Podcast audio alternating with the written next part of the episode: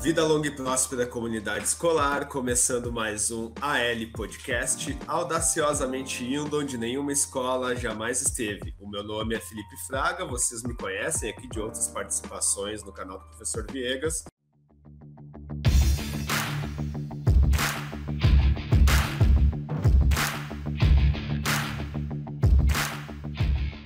Mas hoje a gente está fazendo uma abertura um pouquinho diferente, porque nós trouxemos, como nós já comunicamos na última quarta-feira, o AL Podcast aqui, então, para a casa digital, a casa online aí do professor Viegas, né? Então, hoje nós estamos transmitindo ao vivo pelo canal do YouTube do, do professor Viegas, né? e mas fazendo o AL Podcast. O Viegas deu uma atrasadinha aí, acredito que ele entre daqui um pouquinho, uh, mas hoje então nós temos o prazer aí de receber o, o professor Luciano, né? Uh, o professor Luciano, como a gente já anunciou no, uh, no, nos materiais de divulgação, que a gente fez aí card em imagem, a gente fez vídeos, ele é o criador do Escola Pública Podcast, né? Uh, eu já recomendei no, nos episódios do L Podcast, inclusive em alguns aqui no canal do Professor Viegas e lá na página do Facebook, o Café com o Professor Viegas. Então já falei algumas vezes sobre o, o Escola Pública Podcast, já recomendei bastante, né? Uh, reforço aqui então a, a, a minha recomendação para quem ainda nunca conferiu. Quem quiser discutir a, a, escola pública, pensar a escola pública e ouvir episódios com edição de qualidade ainda, né? De como se faz um podcast. Eu, então eu recomendo que vocês procurem aí, né? Já pega o, o, tocador de, uh, de podcast de vocês, pode ser o Spotify ou qualquer outro, escreve Escola Pública Podcast e vai lá ouvir que vocês não vão se arrepender. Quem gosta de educação tem que, tem que conferir, né? Mas eu vou deixar o Luciano se apresentar, né? E depois a gente vai, vai bater um papo aí, então, sobre educação, sobre podcast e vamos conhecer um pouco mais sobre o Luciano e o trabalho dele. Então, vou deixar tu fazer a primeira apresentação aí, Luciano, e depois tem algumas perguntas para te fazer, então. Maravilha. Boa noite, Felipe. Boa noite a todos. Uh, Tá, tá recomendado. Entrem lá no Spotify, nos programas que vocês quiserem, de agregador de streaming de áudio. Procure Escola Pública Podcast. Nós estamos aí há dois anos.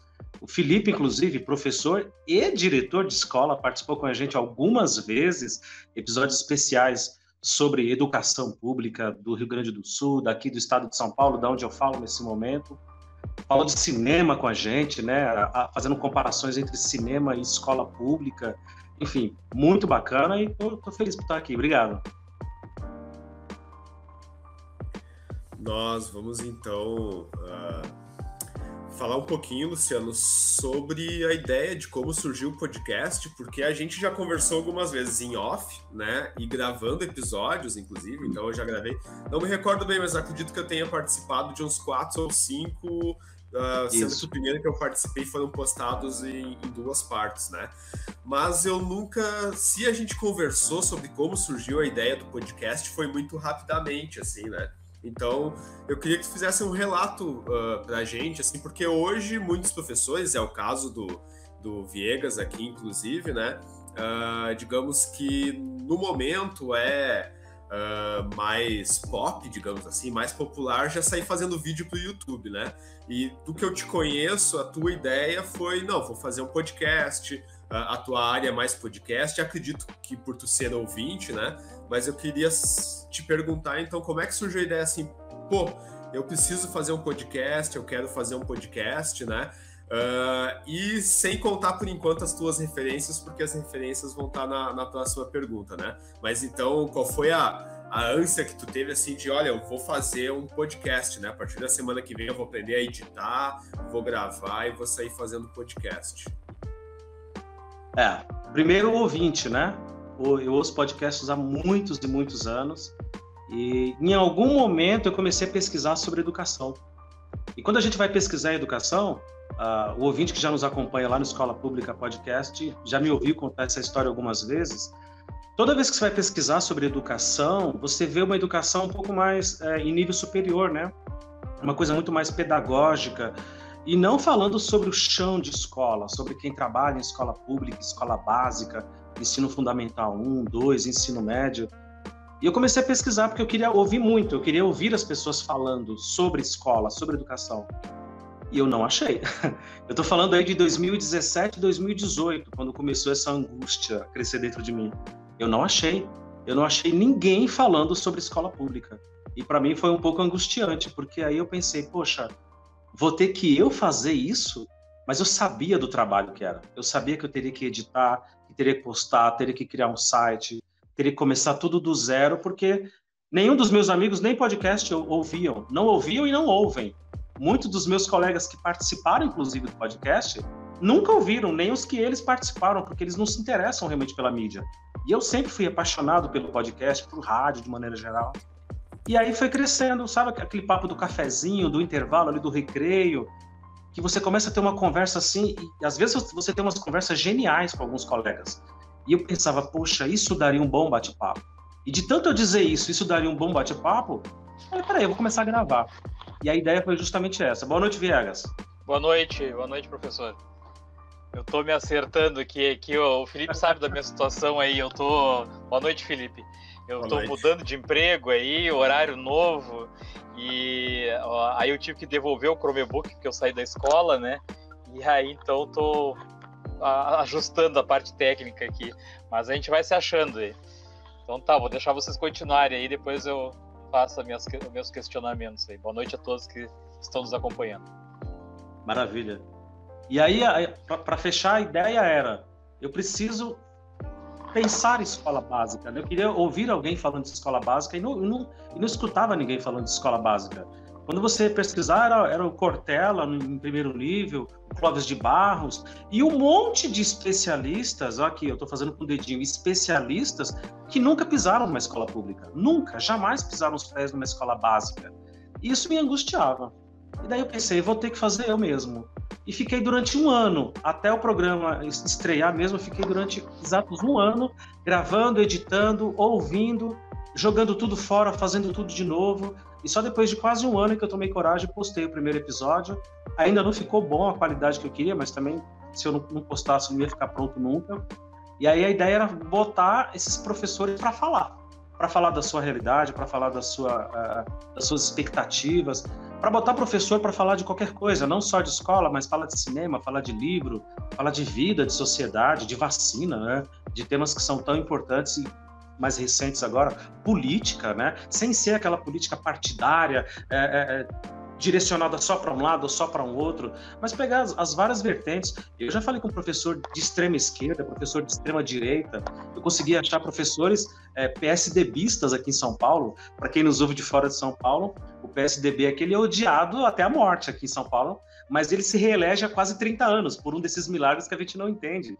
E eu consegui achar professor PSDBista, por incrível que pareça, professor bolsonarista, por incrível que pareça, e comecei a dar voz para esse povo e foi crescendo, crescendo, e hoje 90% do pessoal que participa do podcast, todos professores, eu não conheço ninguém. Pessoalmente eu não conheço ninguém.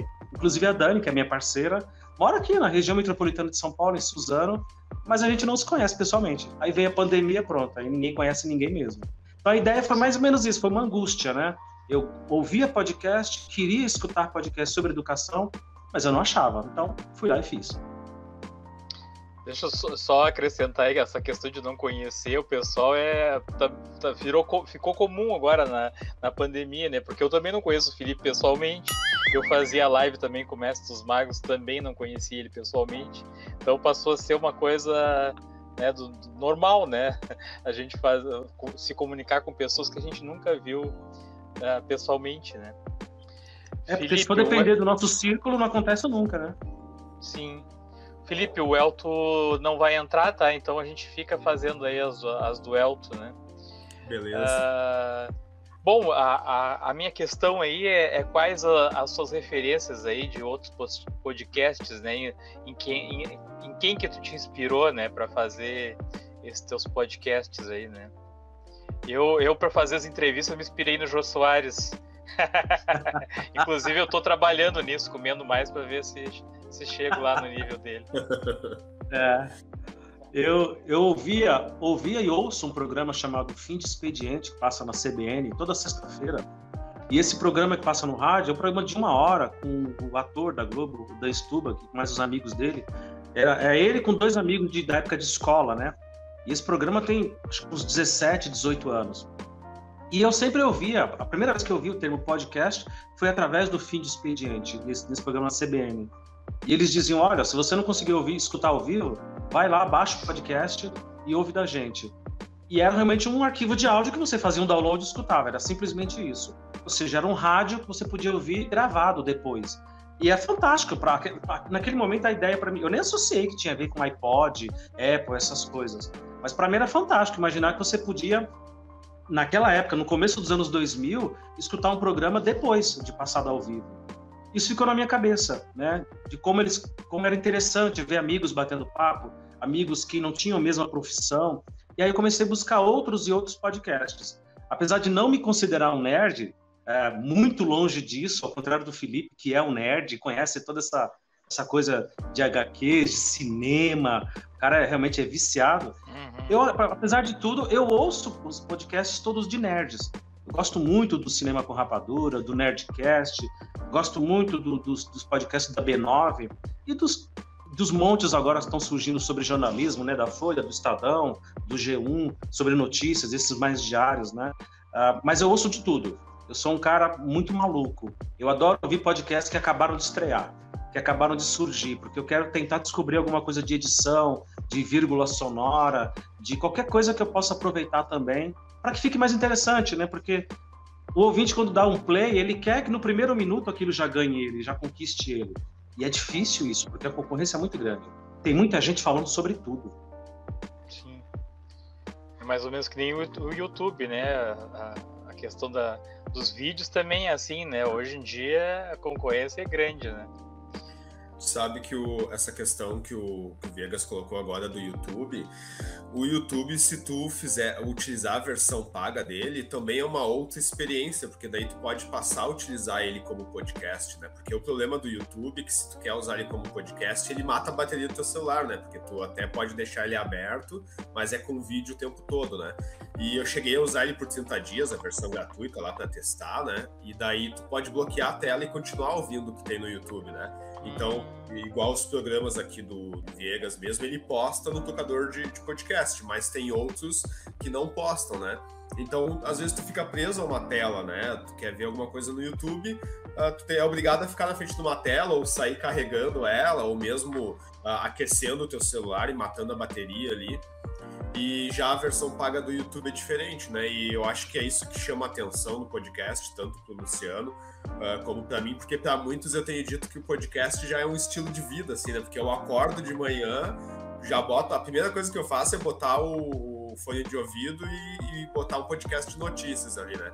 E a hora que eu vou dormir, eu durmo escutando alguma coisa também até adormecer, né? Então já é meio que o estilo de vida. E todo mundo que me vê, me vê com, com fone de ouvido. Aliás, eu tô à procura do fone perfeito, assim, né? Eu, eu começo a testar fones, né?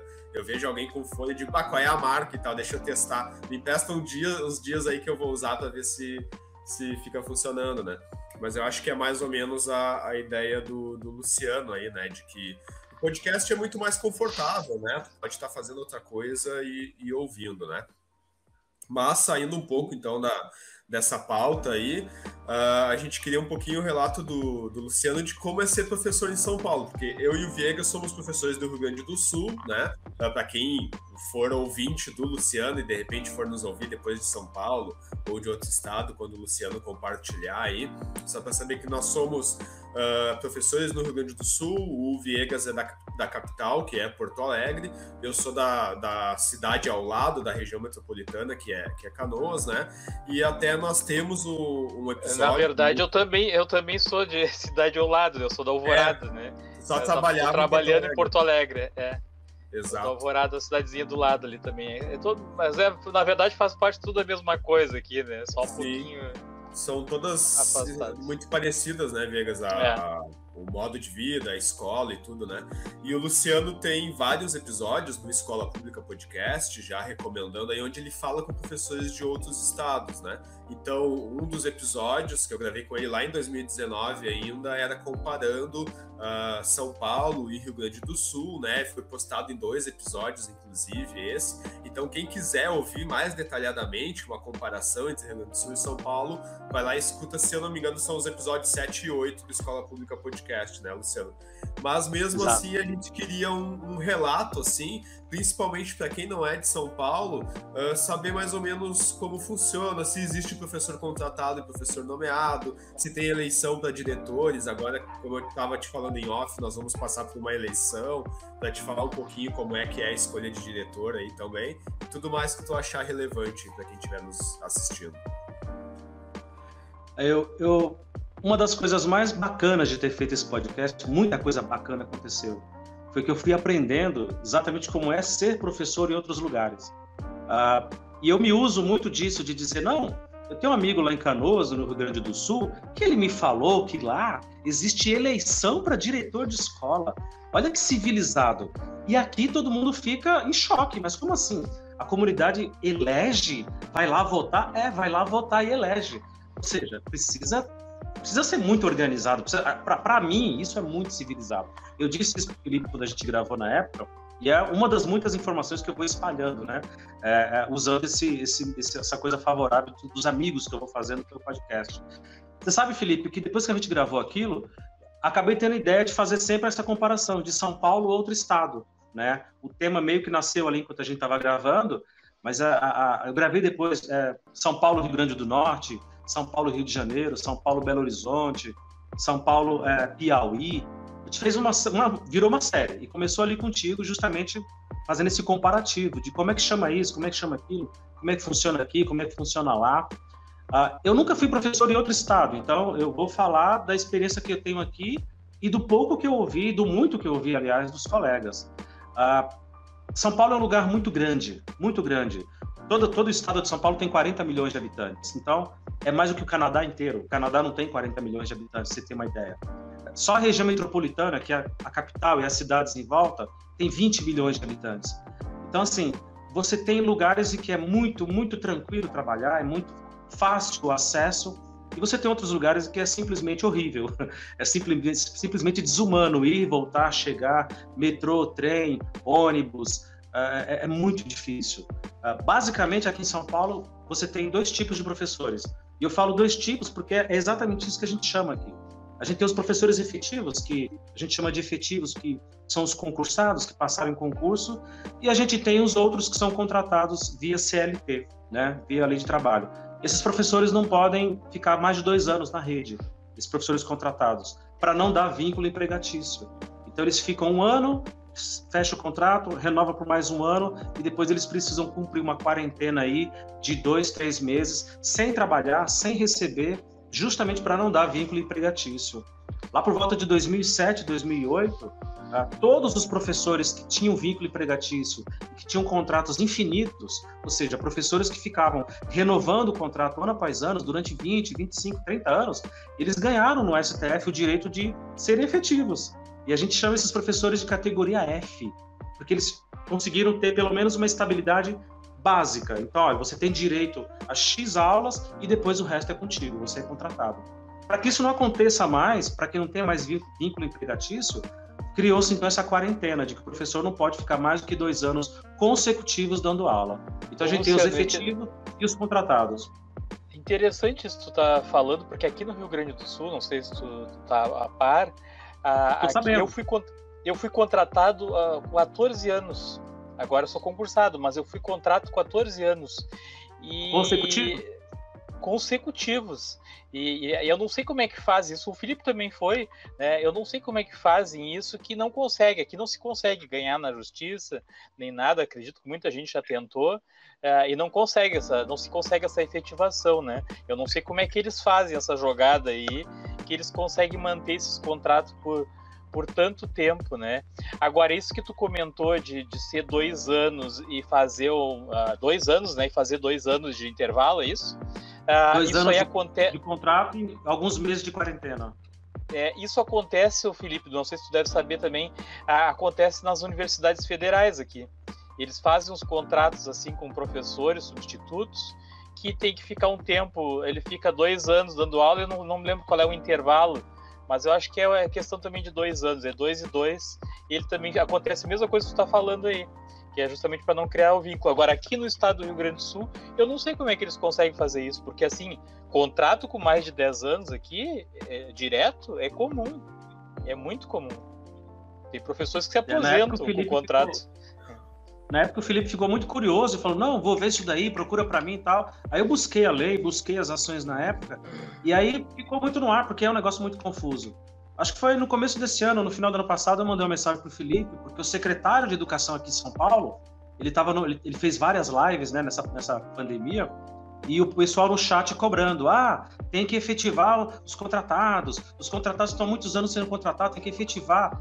E aí ele deu uma bronca no pessoal do chat, dizendo: gente, não pode mais. Aquilo que o Supremo decidiu lá em 2007 a favor dos professores aqui em São Paulo, ele inclusive determinou que a partir dali isso não vale mais. Aí eu falei pro Felipe, é, Felipe, então nem adianta buscar muito porque já foi determinado já que não vale um mais. Jeito. Já deram um jeito. Agora, por que é que continua tendo contratos consecutivos? Eu ainda não sei qual é, qual é o mistério. Mas que não pode, não pode. Sim.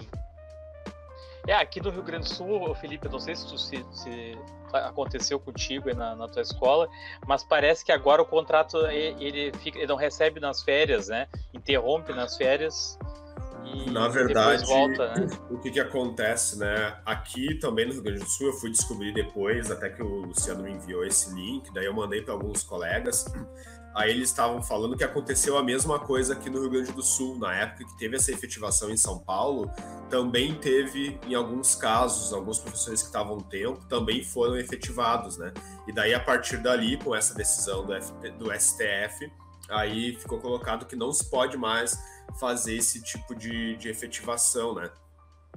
Mas daí então tem a ver com isso. E o que o Viegas está colocando do, dos contratos, aí nós temos dois tipos de lei, Viegas que é o contrato por tempo indeterminado e o contrato por tempo fechado, né? Então vai muito do governo, o governo é que escolhe, né? Então o contrato por tempo fechado ele ainda existe se for para substituir alguém. Então entrou uma, uma professora por, em licença maternidade e entra o professor para substituir, aí ainda fazem contrato por tempo fechado. Se não for para substituir ninguém, aí esse contrato ele tem validade agora por três anos. Ele, e isso foi aprovado no ano passado, né? Uhum. Então esse é o primeiro ano, se o ano que vem também está contando, e aí 2023 os deputados têm que se reunir aqui na Assembleia Estadual e decidir se eles vão renovar por mais um ano ou mais, né? Que é o que acontecia antes, né? Até o ano passado, todo ano tinha que passar na Assembleia Legislativa do Estado a renovação dos contratos, né? Sim, mas isso... renovar porque não tem professor, né? Renovava sempre, né? Sim, mas por isso que todo ano chega ali perto do final do ano começa aquele burburinho assim, bah, será que vão renovar os vão acabar com os contratados? Ou será que vão demitir todo mundo, né? Eu ouvi isso 14 anos. Vão acabar, é. o ano que vem vão acabar com os contratados, não tem mais contratados. E foi passando. É. Para vocês terem uma ideia, ainda dentro da resposta, né, de como que é ser professor aqui em São Paulo, uh, eu nesse momento, às vezes que eu gravei com o Felipe, eu sempre tive meu cargo de efetivo, de concursado. Mas nesse momento agora, eu estou em dois cargos. Então eu tenho um cargo de efetivo e sou contratado por CLT. Então eu tenho a carteira registrada praticamente pelo governo do estado. O Dória me contratou para ter dois cargos, porque ele não consegue contratar mais ninguém. Ninguém consegue ser mais contratado e não se abre mais concurso também. Então, eu acabei aceitando, porque era na mesma escola, os alunos todos eu já conhecia, e eu sempre dei aula à tarde, então eu aproveitei para dar aula de manhã. Então, eu estou em dois turnos, tem até algumas aulinhas à noite também, então, três turnos aí, vida para quê, né? Mas para vocês terem uma ideia da maluquice como é que é, de que o mesmo professor ele é contratado em dois regimes diferentes, né? Quando mais fácil seria, faz concurso, você tá... mas o negócio é redução de custos, não é importante. Educação não é importante. O nosso primeiro episódio do podcast a gente, a gente abre com uma pergunta, né? Se a escola morreu. E eu acho que esse modelo de escola, esse modelo de educação, isso morreu, gente. Acabou e esqueceram de enterrar. E os políticos estão aí fazendo isso há muitos anos, empurrando, empurrando, vai contratando, vai colocando em subempregos. Porque, só para fechar, você tem os, os, efetivos que passaram em concurso, você tem os contratados. Esses contratados, eles têm várias letras do alfabeto, categoria L, categoria O, categoria F, categoria... É um monte de salada de, de, de letras que, na verdade, só serve para discriminar e para separar ainda mais. Então, quem tem mais pontuação é categoria X, quem tem menos pontuação é categoria tal. Quem tem mais pontuação escolhe primeiro e escolhe as escolas mais centrais. Quem tem menos pontuação tem que escolher as escolas mais periféricas. E, e isso vai gerando um clima ruim entre os colegas. Fora que os contratados, eles não sabem onde vão dar aula.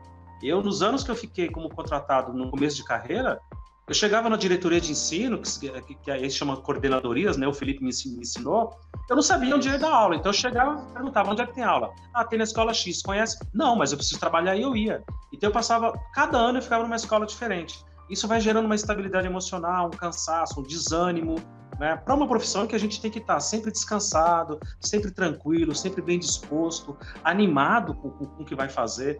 Então, essa, essa segregação uh, que, que, dizem que não, é, que não é por acaso, é proposital, né?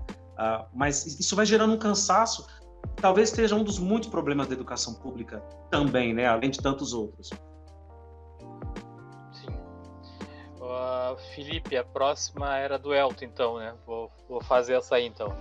Uh, entrevista com Mário Sérgio Cortella, né? Que legal, né? Uh, como foi conseguir essa entrevista aí? Foi foi muito difícil né, para conseguir fazer essa para conseguir fazer esse contato aí com, com ele, né? Porque ele é um cara bem concorrido aí, né?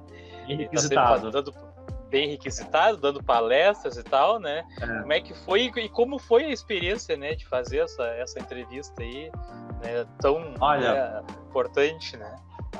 Eu valorizo bastante, mas como aqui com vocês eu preciso ser sincero, eu vou dizer que foi relativamente simples foi relativamente simples, foi mais simples do que eu imaginava. Uh, eu, acho, eu, eu acho, já começando pelo final, pela impressão final que eu tive e tenho hoje, depois que tudo isso já passou, de que o Cortella ele é muito bem assessorado. Ele deve ter uma ô, equipe Luciano, muito sensível. Deixa eu, só, deixa eu só te perguntar uma coisa. Como é podcast, os caras não ficaram te perguntando assim, era ele mesmo, não era um cara imitando a voz dele? Se bem é. que as ideias, as ideias dele não, não deve ser fácil pro cara uh, repetir, inventar ali, né? É, não deve, não deve. Não, mas era. A, a... Enfim, ele, ele, ele é muito caricato. Mesmo pessoalmente, ele é muito caricato. O jeito de sim, falar, sim, o jeito, o jeito de, de falar, né? É, então, é, o cara é enorme, eu acho que ele tem, deve ter quase dois metros de altura, então, não, quando, quando eu vi pessoalmente, eu tomei um susto. Uh, mas eu acho que ele deve ter uma, uma, uma, equipe muito sensível, que fica de olho nesses pequenos projetos que de repente tem a ver com ele, dele participar. Porque quando eu comecei o podcast, eu saí mandando mensagem para um monte de gente que eu achava que tinha a ver com o projeto. Professores, sempre professores. Ele nunca deu aula em escola pública. Na verdade, ele é o único participante do, do, do podcast que nunca deu aula em escola pública. E ele fez questão de deixar isso claro na, na participação com a gente, que ele trabalhou 25 anos ou mais na PUC e que e, trabalhou como secretário de educação. Ele, ele foi sucessor de nada mais, nada menos que Paulo Freire, na Secretaria de Educação aqui da cidade de São Paulo. Ele contou essa experiência e muitas outras. Uh, eu mandei um e-mail para a assessoria dele, uh, descobri o e-mail, descobri o telefone, e depois de muito tempo me responderam, é, perguntando mais detalhes do projeto. E aí eu fiz questão de enfatizar que era um projeto que não tinha é, fins lucrativos, ninguém ganhava nada, é, tudo era é, em prol mesmo da, da causa mesmo da educação e de fazer divulgação é, educativa e botar professor para falar. Olha, acho que um, dois dias depois me responderam é, oferecendo duas datas que ele poderia participar, mas eram assim, datas muito longes, tipo daqui a dois, três meses.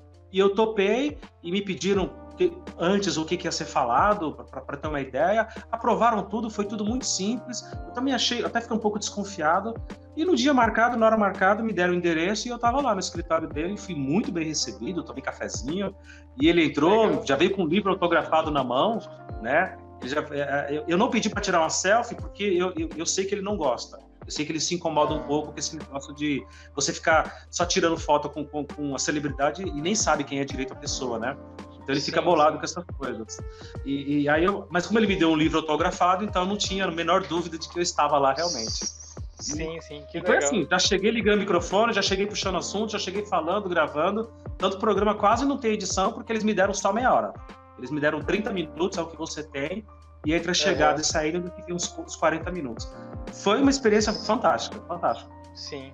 É, é, é, depois que eu comecei a fazer as entrevistas aí, o Felipe também, a, a gente aprendeu que tem que ser cara de pau, né? o cara às vezes tem que entrar em contato com a pessoa que tu não faz nem ideia de como que tu vai fazer e tu puxa o assunto lá, né? Esses dias mesmo eu entrevistei o coordenador aqui da primeira crena, não tinha, né, o Felipe, nunca tinha falado com ele também, mandei uma mensagem, descobri o, o, né, o WhatsApp dele e arrisquei, né? E aí ele, ele veio, né, né, entrevistando pessoas da Seduc também. Então, assim, a gente arrisca, né, o Felipe, arriscando, né? É, claro que a gente ainda não chegou nesse nível aí do, do Luciano, né? Um dia, um dia a gente chega lá. Mas foi, olha, mas foi, foi, foi sorte de principiante, porque Sim. isso aconteceu três meses depois do podcast começar. E aí eu mandei todo o portfólio, mandei todos os episódios, Legal. o endereço do site, tudo bonitinho. E aí eu, eu, duvido muito que ele tenha visto. Alguém viu, filtrou e alguém disse para ele: Sérgio, isso aqui é legal, seria bacana você participar. O cara é professor de escola pública. E, enquanto eu estava colocando o microfone nele, a gente preparou para gravar, e eu muito nervoso, lógico. Ele, ele tava me perguntando, você, você é da onde? Você dá aula escola em qual bairro? Ah, conheço, já estive lá. Ali fica perto da Serra do Mar, não sei o que, não sei o que, que vai para a Baixada Santista, né? Eu disse, é, isso mesmo, isso mesmo. Aí, ele falou, não, por ali faz umas caminhadas, não faz? Umas trilhas que desce. Eu falei, é, o senhor já foi? Ele, não, nunca tive coragem de ir, mas eu sei que tem. Podemos começar? Podemos começar.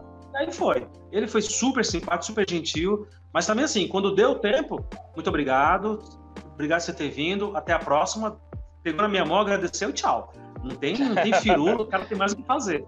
Ele deu as costas sim, e sim, falou: fica à vontade, arruma suas coisas aqui, vou mandar trazer mais um café para você, e tchau, e vambora. E eu tava feliz sim. da vida porque são cumpridas. Claro, tinha conseguido. Eu recomendo bastante que escutem o, o episódio lá no, no, podcast do Luciano, né? E é interessante como, mesmo que, digamos assim, ele não tenha ouvido episódios, né? Porque ele não tem tempo para isso, né? Mas como os assessores se interaram bem e passaram bem para ele a proposta, né? E tu escuta pela entrevista do que ele fala, de que ele entendeu bem que era falar sobre escola pública e a importância da escola pública, né? Então, mesmo ele não tendo atuado e, digamos, tendo uma esfera acima, que seria de, de ser gestor e não professor dentro da rede, tu vê que ele teve toda uma preocupação da valorização da escola pública e tu vê que estava muito alinhado com a ideia do podcast em si, assim, né? Pelas falas dele. Né? Uh, tu quer fazer a, a, seis, a pergunta 6 ali, Felipe, pra gente intercalar, que era, né, eu acabei fazendo a do Elton. Pode ser, pode ser. Deixa contigo, passa, então. Passa seis, né? tela aí pra gente. Seis. Educação o... de São Paulo e outros estados, né? Luciano já deu uma palhinha, assim, mais ou menos, quando a gente perguntou sobre como é ser professor uh, em São Paulo, né? Mas além do Rio Grande do Sul, que ele colocou, assim, que ele ficou impressionado, né? Achou bastante civilizado nós termos eleições, por exemplo, para a direção de escola, né? Uh, eu queria que o Luciano falasse um pouquinho da percepção dele sobre outros estados, né? Dizer sobre de quais outros estados ele gravou se, por exemplo, nesses outros estados ele chegou a perguntar se tinha eleição para diretor, se tem professor contratado, né? E o que, que ele teve de percepção, assim, em relação à educação em outros estados, na comparação com São Paulo e até com, com o Rio Grande do Sul, assim. Se no Brasil é tudo muito parecido, se professor sofre em todos os estados ou tem estados que a gente pode ter uma esperança de uma educação melhor, né? É, o, eu, de novo, né? Eu uso o Felipe para me acabar dos amigos que eu tenho. Então, quando eu falo que eu tenho colegas de podcast do Rio Grande do Sul Rio Grande do Norte, então é o Felipe que eu estou é, explorando aqui. Agora o Viegas também. Então eu tenho, posso dizer que tenho dois amigos lá no Sul e tenho vários outros no Rio Grande do Norte também.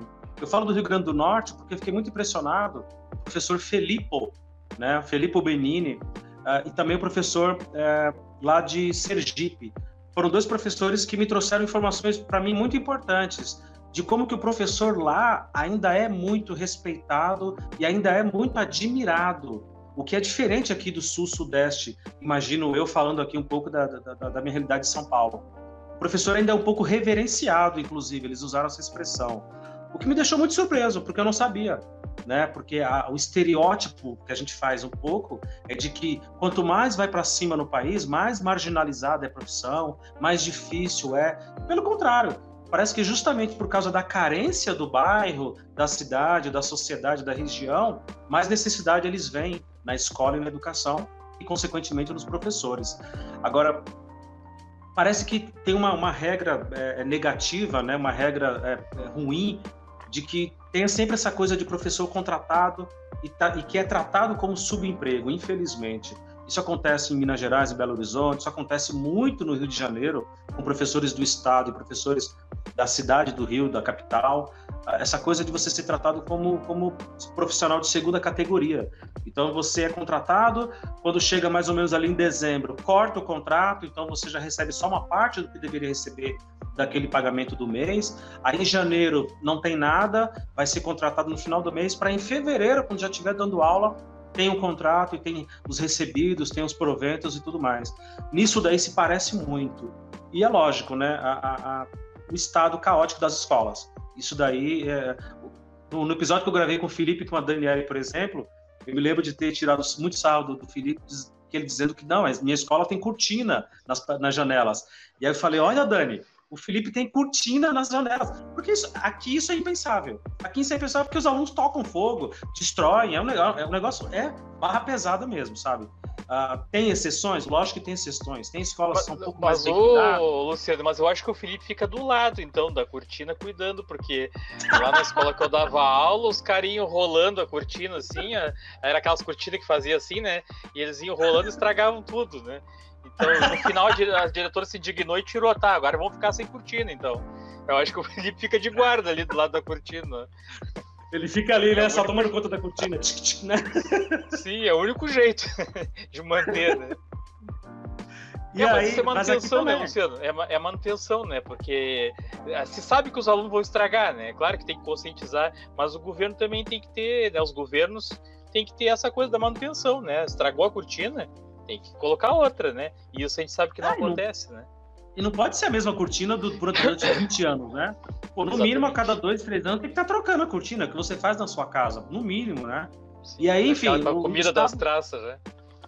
É, o estado de, de, de, degradação das escolas é muito parecido, muito parecido. Uh, mas, assim, uma coisa também que eu vi em comum de, desses professores, mais 90%, como eu disse, eu não conheço pessoalmente, é, é que o professor, quanto mais velho ele fica, mais ranzinza ele fica, mais chato ele fica e menos crente na educação ele fica. Parece que é uma regra direta, né? Uh, ainda vi gente muito sonhadora, gente muito encantada com a profissão, mas eu conversei com gente muito cansada, muito cansada e muito desanimada mas que não desiste, que continua fazendo é, é, é, aula e trabalho no TikTok, no Instagram, no Facebook, no, no, YouTube, inclusive. Conversei com vários professores que são youtubers, professores de educação Fundamental 1, né, das criancinhas de primeiro a quinto ano, que para mim é, é, é, o básico de tudo. Eu acho que se existe alguma coisa para consertar, deveria começar ali, dos aluninhos do primeiro e do quinto ano. Ah, eu não sei aí no Sul se os, se os, alunos do Fundamental 1 eles têm um professor especialista em inglês e educação física, porque aqui em São Paulo é assim. Você tem lá a professorinha que explica tudo e você tem um especialista em inglês e outro em ah, educação física. Eu, eu dou aula em ensino médio, o Felipe também é do, mas eu, pelo que eu vejo aqui no município é assim. Agora eu não entendo por que é que não tem, então, um professor especialista em matemática. Porque as professorinhas do, do que tem formação pedagógica, elas odeiam matemática. A maioria tem dificuldade extrema e realmente não gosta. E aí esses alunos chegam no sexto ano para mim, que são as minhas, as minhas turmas favoritas, eles chegam para mim com uma defasagem enorme. E aí, isso a gente constata em vários estados do Brasil. Imagina, eu comecei com, um professor do, do, do, do interior do Ceará. E ele relata isso, olha, os alunos têm muita dificuldade com matemática, com a escrita. Eu sou... Aí você começa eu não sabia, pensar, então é eu não sabia que tu era de matemática, é de matemática também, então, Luciano, eu sim, não sabia. Sim, matemática. Eu, eu sou eu sou professor de matemática também.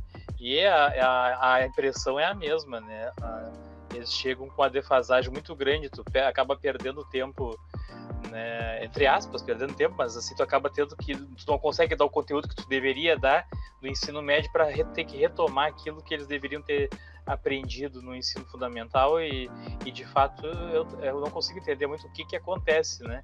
por que, que chega com uma defasagem tão grande no, no, ensino médio, né? Talvez por isso que tu falou, né? É, por esse sabe que dentro do, ódio do nosso... da, da matemática que dentro do nosso sistema de educação básica, assim, o que eu mais considero falho é exatamente isso, né? Porque eles pegam a, a, as professoras que têm que dar todas as disciplinas da, da, do primeiro ao quinto ano ali, eles entregam para uma única professora Daí, nos últimos anos, eles fizeram isso de fazer alguns professores dedicados. Então, a educação física é separado, tem um professor de educação física. Inglês, em algumas redes, alguns municípios têm, mas na, na rede estadual já não tem o inglês separado. Eles não têm o inglês do, do primeiro ao quinto ano aqui no Rio Grande do Sul, né? E, isso uh, é o mais falho. Inclusive, até muitos anos atrás, depois o, o, próprio MEC fez aquele sistema e existe até uma lei que tem um prazo de adaptação onde as professoras do primeiro ao quinto ano, que antes muitas vezes só tinham o magistério, né? E não raro em algumas cidades do interior, eu sei que nem o magistério tinham muitas vezes, colocavam lá a professora da aula que não tinha nem o magistério então, é no quando eles estão começando a vida educacional, eles colocam o professor com a menor formação, né? Não que seja um demérito, eu conheço professores que só tinham magistério e que eram excelentes, né? Mas não deixa de ser, digamos que, um fator de, de qualidade ter a formação, né? E ninguém vai poder negar isso mas ainda me parece a parte mais falha da educação básica exatamente essa, né? O porquê entregar toda a formação de matemática, linguagens para um único professor, né? Uh, já tem que separar desde a primeira, o primeiro ano, se não na, na pré-escola já, né? Já tem que passar especialista, né? O professor tem que ser mais especialista nessa fase da alfabetização, de ter o primeiro contato com as disciplinas, do que no, no, ensino médio, porque no ensino médio tem alunos que já se viram, né? Porque os alunos que já se viram são aqueles que tiveram uma boa formação lá no, nos primeiros anos, né? Então, do nosso sistema educacional, se eu tivesse que escolher algo, algo que é o mais falho, assim, é exatamente uh, esse sistema aí, né? Que são dos anos iniciais mesmo, né? Não por culpa dos professores, mas do sistema de ensino como um todo, né? É, e a comparação que eu faço das escolas de São Paulo e outros estados e eu sempre bato nessa tecla com os meus colegas no podcast, enfim, no churrasco de família, quando querem falar do assunto, é de que eu não me conformo que a gente está no, no, estado da federação, que é o mais rico do país, ou pelo menos que arrecada mais impostos, e a gente não consegue resolver coisas básicas, como, por exemplo, papel higiênico nas escolas. Né? Os alunos não têm papel higiênico nas escolas. A gente não tem comida decente nas escolas. Tem dia que é só um arroz chechelento com feijão e mais nada. Por quê? Porque não vem a verba, porque não vem o alimento, porque atrasa, porque tem sempre uma desculpa da licitação de não sei o quê e a gente sempre fica o cachorro correndo atrás do rabo, é um negócio enlouquecedor. E parece que outras regiões que arrecadam menos conseguem solucionar esse tipo de problema. Então, quer dizer, é uma questão política, é uma questão de boa vontade, é uma questão de mau caratismo mesmo, e de não dar importância, né? Não é importante, então, para que, que você vai se, se dedicar tanto? Então, me choca muito que em outros lugares que, em tese, deveriam ser regiões e estados mais pobres, consegue soluções mais simples né, para a educação básica, porque a gente aqui, né, eu, eu, tudo bem, eu entendo, são 20 milhões de pessoas numa região metropolitana, mas isso não justifica. Se quiser fazer bem feito, faz. Sim. Uh, Felipe, eu não sei, tu vai fazer o um encerramento aí para nós.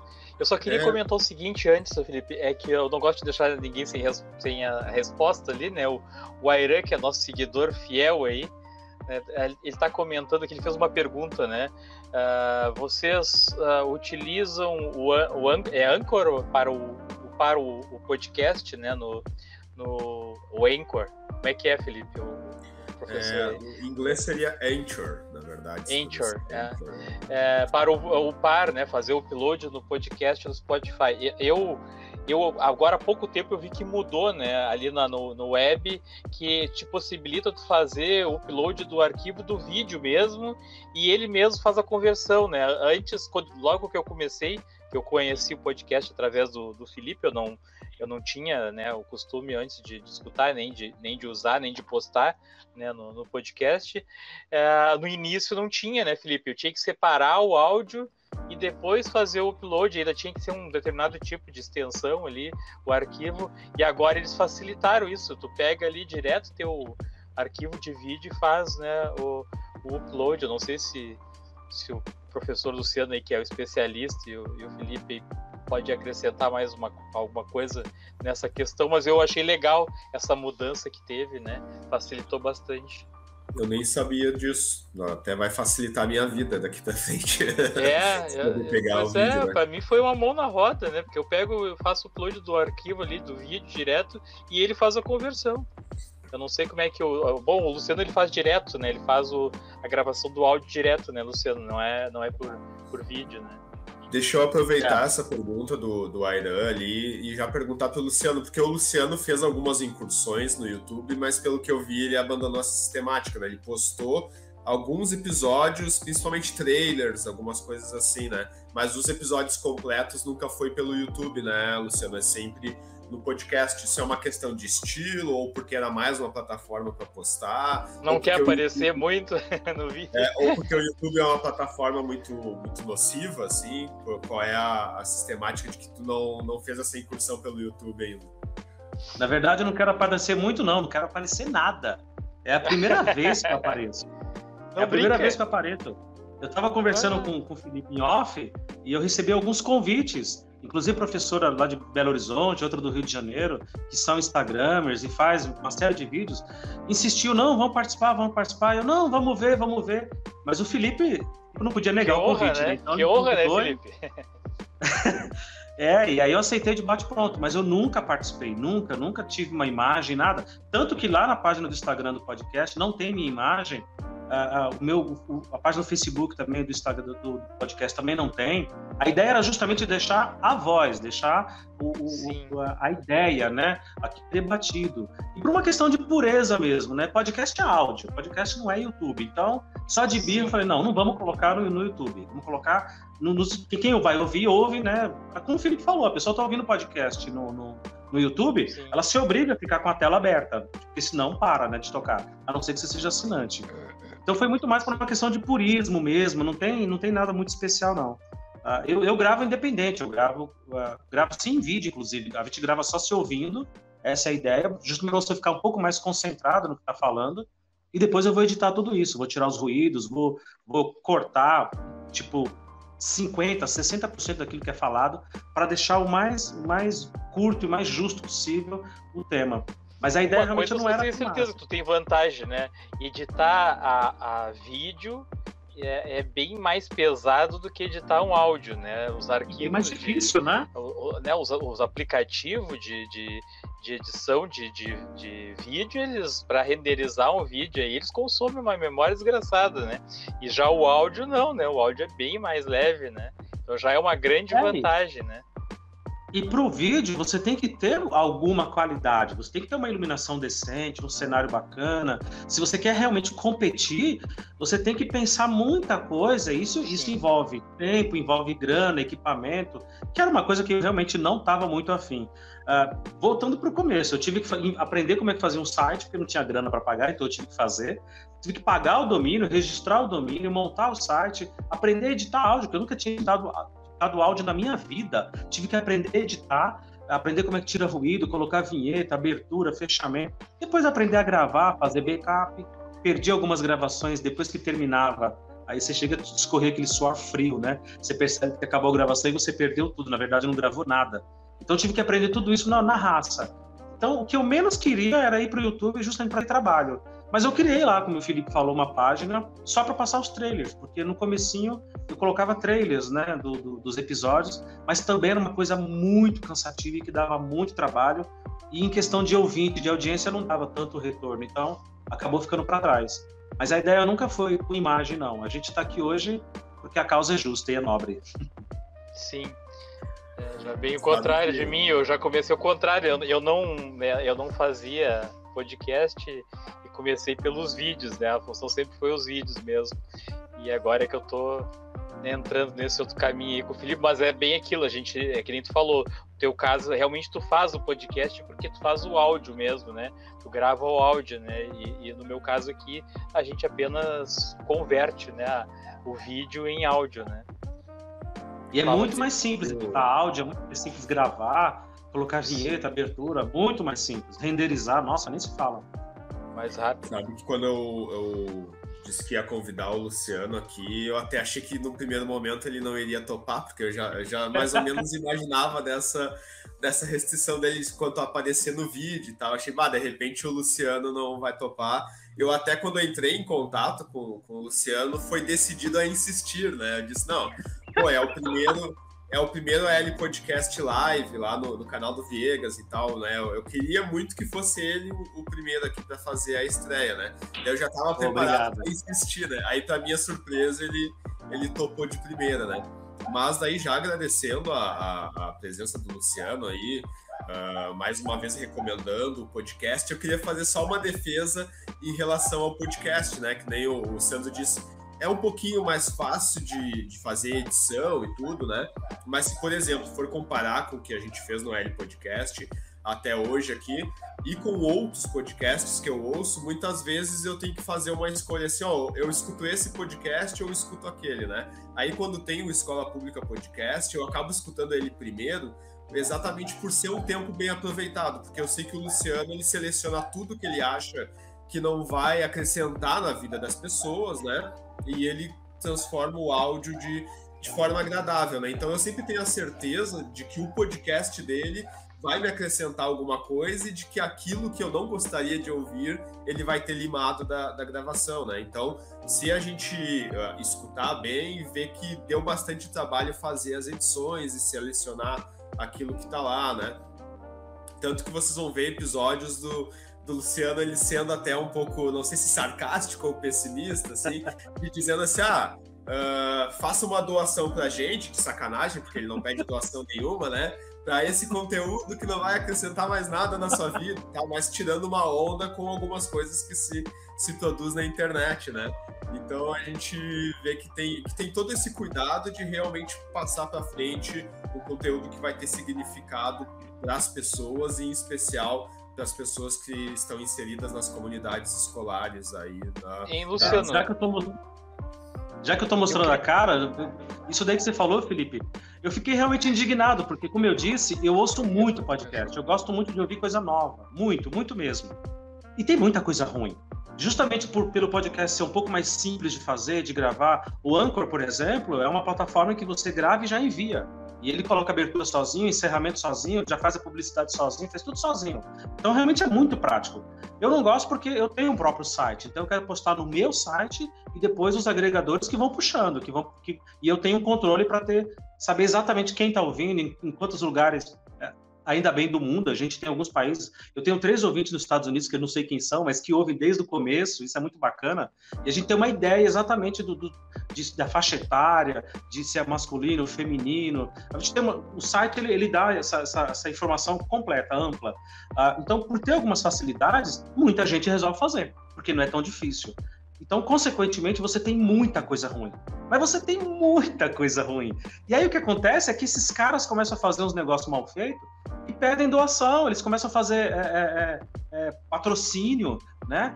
E aí eu falo, gente, mas que cara de pau, né? Faz um negócio mal feito, um negócio com péssima qualidade e tem, a, e tem a, a audácia de pedir doação, né? Patrocínio. E aí eu fiz essa brincadeira que o Felipe falou de, olha, doe, doe dinheiro para o nosso projeto de merda, para o nosso projeto mal feito, porque afinal de contas você não tem bom gosto, né? Então você precisa ouvir isso aqui mesmo, né? Mas eu recomendo muito os episódios do Faltou Escola, que, que é um episódio que eu gosto muito, em que eu, eu, eu tento encaixar problemas que a gente vê na sociedade que claramente faltou escola. Faltou escola, por exemplo, para a gente eleger presidente. A gente vê isso claramente nesse momento, né? No discurso da ONU deixou muito claro que faltou escola ali, né? então, assim, faltou escola para um monte de coisa. Faltou escola para a gente ter uma medicina melhor, para a gente ter uma ciência melhor. Faltou uma escola para a gente ter um entendimento melhor do que, que é política, uh, do que, que é cuidar do patrimônio. A gente brincou aqui com a questão das cortinas, mas é verdade. A, a, o pessoal, quando, quando termina a escola e vira adulto, eles se esquecem como é que era a escola. E não se lembram que a escola, na verdade, é um ambiente bem hostil, é um ambiente bem difícil. Nós falamos sobre isso, por exemplo, quando a gente falou das vantagens de ser invisível, do filme, do livro, que o Felipe participou.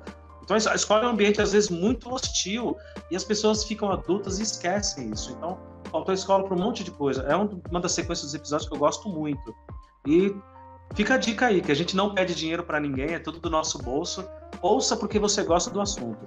Mais da metade dos nossos ouvintes, acho que 80% dos nossos ouvintes, não são da área da educação. E é um orgulho muito grande que eu tenho. Eles só gostam do, de ver professor falando de cinema, ver professor falando de política, ver professor falando de qualquer coisa.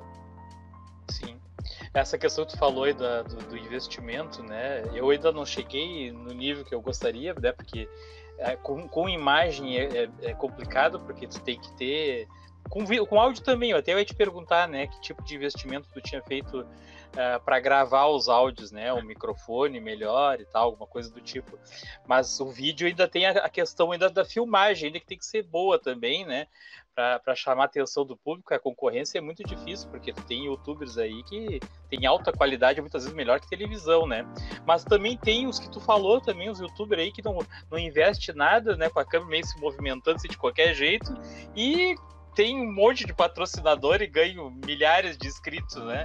Então, assim, é, é engraçado essa situação e está comentando aí que no, no podcast é, é, a mesma coisa. Já para é. finalizar, é. Felipe, eu já vou falando antes aqui de ti, ainda tu, depois tu conclui, né?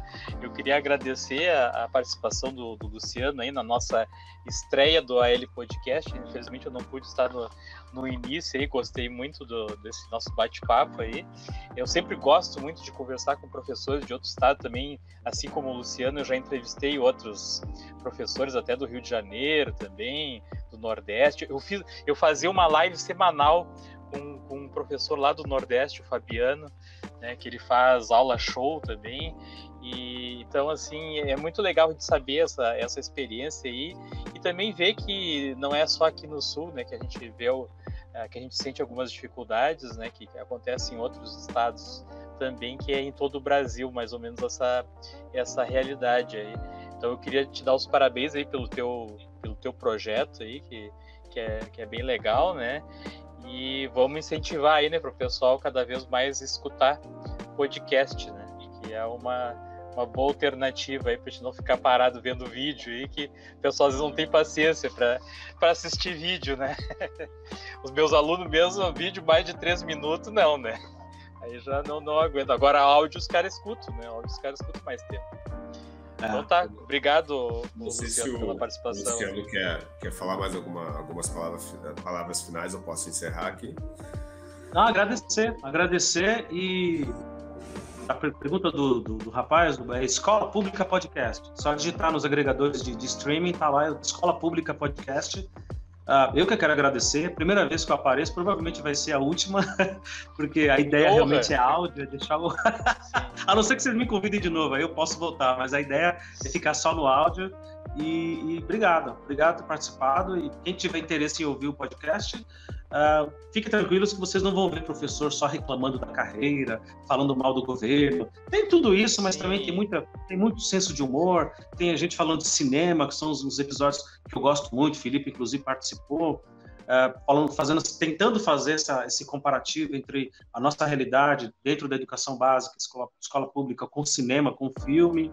Uh, tem sobre livros, tem sobre vida, tem, tem muitos episódios sobre saúde mental, né? A gente conseguiu trazer pessoas muito importantes para falar sobre o tema, enfim. Procura lá o tema, dá uma olhada no, no, que interessar. São mais de 100 episódios até agora, nesses últimos dois anos, então tem bastante coisa interessante. É isso aí, obrigado. Ô Luciano, agora tu falou disso que tu não gosta de aparecer, né? E eu me lembrei da questão dos radialistas, né? Que a gente ficava assim, como é que é aquele radialista? Tu ouvia a voz dele só, e aí é. então, teus, teus ouvintes de repente vão vir aqui, não, vamos ver como é que é o Luciano lá. É. como é que ele Tem uma professora parece? que gravou uma professora gravou uma vez comigo, ela até o meu, agora recentemente o meu, meu perfil no WhatsApp até que tinha foto, mas não tinha antes, né? Tinha uma foto minha de costas. E aí a professora pra causar gravou comigo e tal. não, porque realmente era uma questão de não, não colocar imagem. Porque uh, você percebe que alguns podcasts, você nem consegue entender direito do que é que os caras vão falar, porque tem a foto do cara de braço cruzado. Ou seja, ele é o assunto, né? Ele se sente, ele se sente tão importante que ele acha que ele é o assunto. Então, a minha birra era justamente fugir um pouco disso. Vamos falar do tema, vamos falar daquilo que a gente quer falar, que é de escola, que é do nosso tempo de escola, nossos professores favoritos. Como que é o professor hoje, né? Como, o que, que o professor hoje na escola pública pensa? Por que, que esses doidos estão lá dando aula, ganhando tão pouco e mesmo assim não sai, né? Essa que era a ideia. E aí eu gravei com uma professora aqui do, interior de São Paulo, inclusive, e quando acabou a gravação, olha, bacana, gostei muito, mas posso fazer uma pergunta? Você não se ofende? Eu falei, pode, ela, você, você é religioso? Você tem alguma religião? Você não, não, não gosta de mostrar sua imagem? Eu falei, não, não, tem É porque eu, eu, eu, tô, eu tô curioso, conversei com você durante duas horas, eu não sei como você é. Eu falei, não, tá aqui meu Facebook pessoal, tá lá, tem foto, dá uma olhada. Para você ver o tamanho da, da neura, né? Quando alguém não quer aparecer, parece estranho, né? Nossa, mas você não quer aparecer? Como assim? É interessante, né? Só é. agradecer então a, a, presença do Luciano, né, e, e, e também do, do, Viegas aí, e, e, falar da minha felicidade de, de, reunir todo mundo, assim, né, porque nós começamos com três projetos, digamos que independentes, né, eu aqui com o podcast, com os professores aqui da escola, o Viegas também, o canal dele, a página do Facebook, e o Luciano também lá com o Escola Pública Podcast, né? E apesar de não ter podido receber vocês presencialmente na escola, de certa forma, hoje a gente está inaugurando um espaço ao vivo, semanal da escola, sediado pelo Viegas, e onde eu pude convidar o, o Luciano a, a, comparecer aí, então, né? Uh, já fica o convite para o Luciano para outros episódios, né? Porque então a gente está, para manter o L Podcast, a gente está unindo forças, né? Por enquanto com o Viegas, né? Mas também já fica o convite para o Luciano aparecer em outros episódios, episódios em que eu não esteja, esteja o Luciano com o Viegas, ou que o Viegas não esteja, esteja eu e o Luciano aí, né? Porque eu acho que, que vai ser interessante a gente expandir o projeto para São Paulo e o Luciano poder trazer as ideias dele aqui para o Rio Grande do Sul, que eu acho que tem muito a contribuir conosco, né? Então vou obrigado, encerrar obrigado. E, e, como é a tradição aqui no L Podcast, uma vida longa e próspera a todos. Tá certo, valeu. Falou.